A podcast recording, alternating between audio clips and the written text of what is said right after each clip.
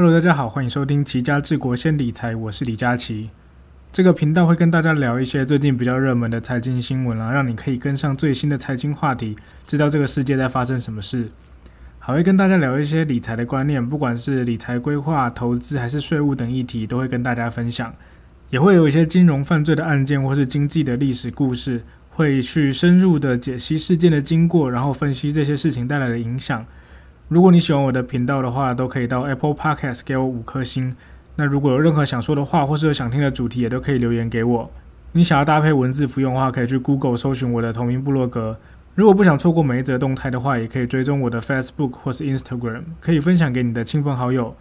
最后资讯栏有赞助的连接，你也可以花一点小钱支持我持续创作。上礼拜四下班的时候，我觉得同事好像都走得有点快，我想说，诶，奇怪，又不是礼拜五，怎么大家有赶着去度假的感觉？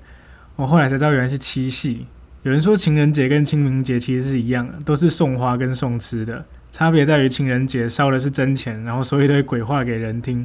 清明节烧的是假钱，说一堆人话给鬼听。那七夕对我们这种单身狗来说一点意义都没有啦。但不过这让我想起来，原来鬼门已经开了。小时候对鬼门开都蛮有感的，就有一种既期待又怕受伤害的感觉，好像农历七月就一定会发生什么事一样。我家是在那种乡下的透天厝，总共三楼。我的房间要走到三楼的最里面，那因为客厅跟浴室都在二楼嘛，那三楼只有房间，所以走廊的灯平常不会开着。那我要从客厅回房间的时候，走廊其实都很暗，那房间的灯是要从房间里面打开，不是从外面开的。所以以前农历七月到的时候，我要从客厅回房间，要把房间门打开的那一瞬间，其实我都超害怕了。但长大后就比较不怕了。我记得长大后唯一一次在鬼月的时候被吓到，就是我当兵的时候，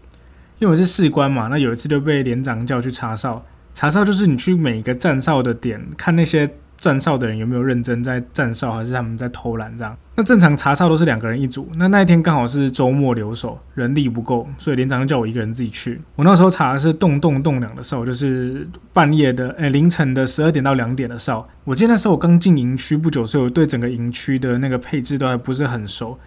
那一个营区很大嘛，那晚上很多地方是很阴暗没有灯的。我记得我那时候出发之前就有一个很鸡巴的志愿意，他出发前就跟我说：“哎，李佳琪啊，你等你经过库房的时候，如果听到女生在哭，千万不要回头。”但我听到整个人都快吓死了。不过你能怎么办？你还是得硬着头皮上啊。我记得那天还飘着小雨，我经过库房的时候，我觉得我整个人都快要尿裤子了。那时候只要有一点点风吹草动，都可以把我吓得半死。虽然我最后平安回来了，不过我记得那天晚上我整晚都没有睡好。好了，总之就是鬼月，大家还是要小心安全啊！不是说这个迷信，但是就是因为像最近放暑假，学生都跑出来嘛，然后外面天气又那么热，大家喜欢去有水的地方，那有水的地方就容易有危险，所以大家还是要注意安全。那我们就进入本周的主题吧。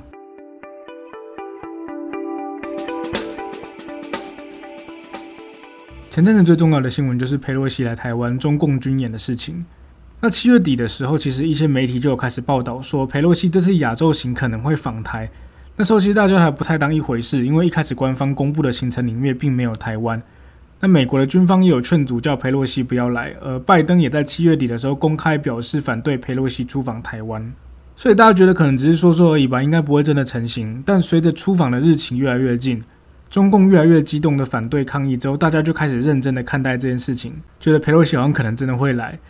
那中共因那边因为接下来几周就会开始筹备第二十次全国代表大会，因为习近平想要连任，所以如果这时候裴洛西入访台的话，会让习大大显得很无能，没有办法掌控关键的国际关系。不过这也让习大大有一个让自己翻转声望的机会。中国今年因为防堵疫情采取很强硬的清零手段，其实造成人民很大的不满，而且让经济受到很大的影响。如果这时候可以射几颗飞弹来吓吓台湾，就可以让中国人高潮了。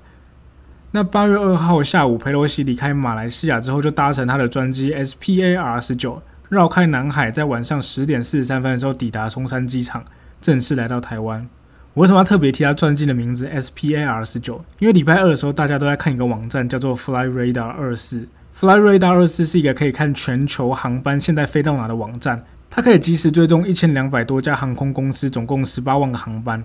那八月二号，佩洛西离开马来西亚的时候，虽然大家都知道他来台湾的几率应该是八九不离十了啦，但没有到最后一刻都还有可能有变数，所以大家都在 Fly Radar 二四上面去追踪佩洛西的专机 S P A R 十九。专机经过印尼的时候，线上有二十万人在追踪，到降落台湾的那一刻，全球有七十万个人在追踪佩洛西的专机。当天 Fly Radar 二四的 App 在台湾的 App Store 下载量是第一名。我觉得蛮好笑的是，下载量第三名是可以查防空洞在哪的警政服务 App。那当天晚上我有在看新闻直播了，不过我没有从头追到尾，就是看飞机降落到佩洛西走下来这一段。佩洛西二号晚上到台湾之后，就去君悦饭店睡觉。那隔天一大早，他先去 AIT 晃一下，之后就去立法院，因为尤熙坤确诊嘛，所以就是副院长蔡其昌接见。中间有个小插曲，就是佩洛西讲话时候有几次都被旁边的口译员打断，然后还在上面呵呵大笑，被大家说很不专业。后来有捕捉到佩洛西当下好像有点不爽的表情，那这个口译妹就在网络上面一直被骂很丢脸。不过话有人说口译妹是 AIT 的人啊，等于他是美国派来的，所以跟台湾也没什么关系。而且有些专业的口译人说他的表现其实是没问题的。不过这个不重要，一个小插曲啦。那立法院去完之后，他们就去佩洛西就去总统府找蔡英文，蔡英文就送佩洛西一个特种大绶青云勋章，哇，这名字真的有点帅。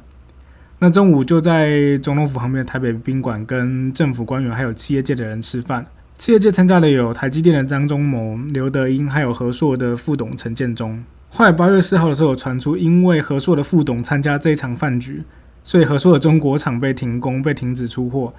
那和硕赶快在八月五号发重讯澄清说没有这回事，中国的营运都正常。但在八月五号台股大盘大涨三百三十三点，涨幅二点二七趴的时候，和硕却在盘中一度下跌超过两趴，这真的蛮惨的。那他们中午吃饭大多都是在聊美国跟台湾的科技业合作，包括电动车、五 G，还有 G G 去美国社长之类的话题。吃饱饭后，佩洛西就跑去景美的国家人权博物馆去见了李明哲、铜锣湾书店的林荣基，还有乌尔开西这些人。那最后就飞去韩国。那佩洛西前脚一离开，中共的飞弹就准备炸过来了。中共宣布在八月四号到八月七号，在台湾周边的六个海域进行军事演习跟实弹射击，逼近台湾，而且对台湾形成一个包围封锁的情势。这是一九四九年来的第一次。那台湾总共有十八条国际航路受到影响，每天影响三百架次的航班。虽然中共从来都不承认海峡中线的存在，不过以前飞机跟军舰的活动范围大多是在中线以西。那偶尔越线当做对台湾的警告，不过这次六个军演区都越过中线了，而且第二跟第三还有第六号演习区都在台湾的领海之内，演训的范围远远超过当初一九九六年的台海危机。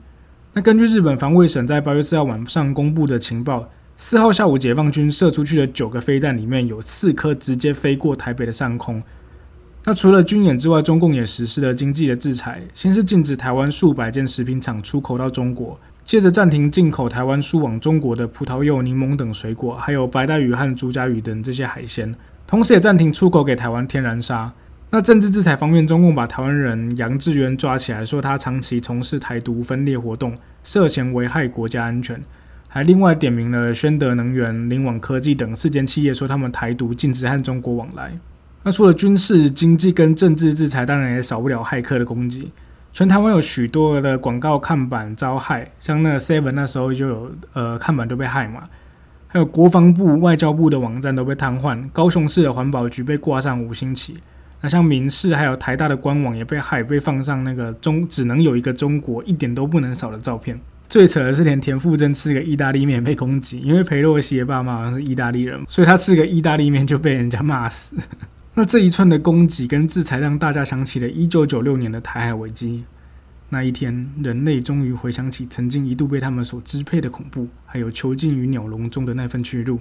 哎，不对啊，这是《进击的巨人》的台词。金融市场当然是第一个受到影响嘛。在八月四号中共军演第一天，接近中午军演开演的时候，台股一度下跌两百三十二点，连带使得反向 ETF 爆大量走高。那元大台湾五十反应在十一点后的成交量直接从五万张翻倍变成十万张，而市场一度传出尽管会要祭出限空令来禁止放空，不过后来在国安基金的护盘之下，跌幅收敛，而且隔隔天的周五台股甚至大涨三百点，突破了万五。那这次的军演外界称为是第四次的台海危机，前两次年代比较久远，分别是一九五四年的九三炮战跟一九五八年的八二三炮战。这两次都是对抗大炮互射，风格跟这次比较像的是距今比较近的1996年第三次的台海危机。1996年的时候，那时候我还没念小学，所以其实真的没什么印象，只能从网络上面去搜寻当时的情境。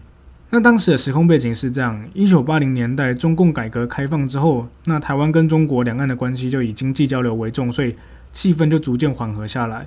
不过在1990年代，因为东欧变天，苏联解体，那美国不需要拉拢中共来去对抗苏联。而且当时中共又发生了六四天安门事件，使得美国跟中共的关关系开始恶化。那美国就转而拉拢台湾去对抗中共，那这时候又使得两岸关系又变得更紧张了。一九九五年的时候，当时的台湾总统李登辉就去访问美国，他还在康奈尔大学发表了“两国论”的演说，那这引起了中共非常的不满。隔年的一九九六年，台湾要举行第一次的正副总统直选，那阿贡看得很不爽，同时他也想要阻止李登辉连任，所以开始进行军事演习。解放军向台湾海峡发射飞弹，那举行两栖登陆的作战演习。美国这时候就紧急调动了两个航母战斗群进入台湾海峡，还好最后没有真的打起来了。一九九六年的时候，情况虽然危急，但中共的飞机并没有跨越海峡中线，只有在领空边缘而已。那飞弹也是射在外海，但是这次演习是直接侵犯到台湾的领空跟海域，代表中共的军事实力跟二十几年前是完全不在同一个档次的。那这次的军事威胁远远高过一九九六年，但人民的感受度却差很多。这次一样，大家一样照常上班，股市只有第一天盘中下跌之后马上回稳，隔天还大涨。大家照常上班、下班、吃饭、睡觉，好像一切都正常一样。有人说是这几年大家被中共吓着吓着吓着就不怕了，那出一张嘴，但是打过来再说。但其实我觉得主要原因应该是当时的资讯比较封闭啦，一般民众对于国际的情势没有那么了解，所以可能听到中共在试射飞弹，就真的相信中共会打过来。那现在的话，普遍是认为说，中共就算要打台湾，也不会采用飞弹直接炸过来的方式，那其他国家也不会放任不管嘛。但我们回到一九九六年，一九九六年的那时候，气氛真的是十分肃杀。我们主要聊市场的部分。那在那一次的第三次台海危机中，投资人在中国飞弹试射的恐惧威胁之下，大卖股票跟房地产。台湾的加权指数从一九九六年初的七千多点跌到八月只剩下四千五百点。有能力跑的有钱人掀起了一波移民潮，然后引发豪宅的抛售潮。跑不了的中产阶级，因为也不知道飞弹何时会炸过来，所以不敢买房，房市整个沉寂了大半年。这半年内的房价下跌了十五趴，豪宅更是零交易。那汇市的方面，因为央行控管的关系，所以没有跌的那么夸张。在一九九六年三月的时候，中国发布第三次飞弹试射，引起人民去抢购美金。不过央行当时去死守二七点五的关卡。不过五月的时候，台币持续贬值，贬到了二七点八九，这是一九八九年三月以来的最低点。不过相较于股市跟房市来说，有央行控管的台币没有受到非常大的影响。那这几年其实台湾被这样文攻武吓，其实有点麻痹。但不过我觉得大家还是要有点风险意识啊，因为你也不知道哪天习大大真的硬起来开干。虽然几率不高，但真的打起来的话，我们的投资要怎么办？首先，大家要做的是资产分散，鸡蛋不要放在同一个篮子里。这边讲的分散，不是只有标的的分散，还要做到的是货币的分散跟投资市场的分散。一般你听到资产配置比较常听到，就是要多分散不同产业啊，或是用基金跟 ETF 来分散标的，或者说股债配置，什么几趴股票几趴债券。不过面对战争的威胁，其实这样的分散是远远不够的。你买了零零五零，分散了五十档，那阿贡炸过来，这五十档一样全趴。你股债平衡一样啊，你真的开打，股票跟债券一样，全部都拿不回来，所以必须要做到的是货币跟投资市场的分散。货币分散的话，会建议说台币之外，至少还要有美金，不然阿贡真的打过来，你带着没有价值的台币是能跑去哪？而且如果你的资产真的比较庞大的话，会建议甚至要有第三种货币。有些人偏好欧系的欧元或英镑，或是原物料货币的澳币、纽币、加币。日币过去是避险货币的，不过这几年避险的功能好像有点失灵。至于第三种货币，你要挑哪一种，就得看当时的市场状况跟每个人的偏好有不同。不过，如果你的资产没有那么庞大的话，至少你也要台币跟美金。再来是投资市场的分散，大部分的台湾人投资都是集中在台股，但这几年比较年轻的族群开始接触美股之后，不管是说付委托还是海外券商直接开户，呃，都可以买到国外的股票。这各有优缺点啊，付委托的手续费比较高，但资产在你看得见的地方比较安心。不过这个优点在战争的时候反而变成了缺点了，因为你这个资产你还是保留在台湾，海外券商的手续费非常便宜，但缺点除了会费之外，还有一个就是钱放在海外你看不到，比较不安心。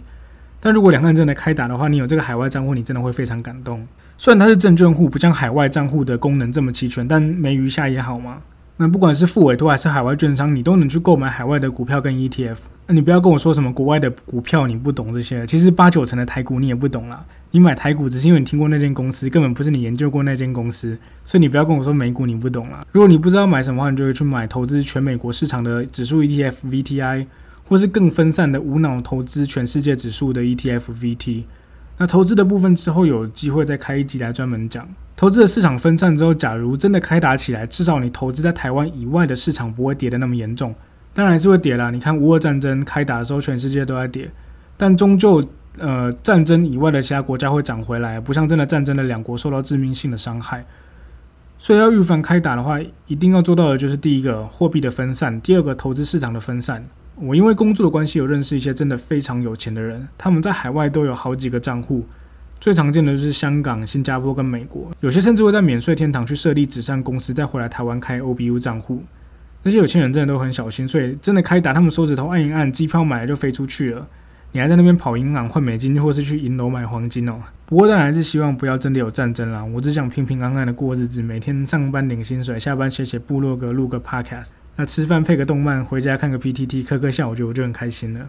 好了，那这集就先到这边，祝大家平安喜乐。那我们下次见，拜拜。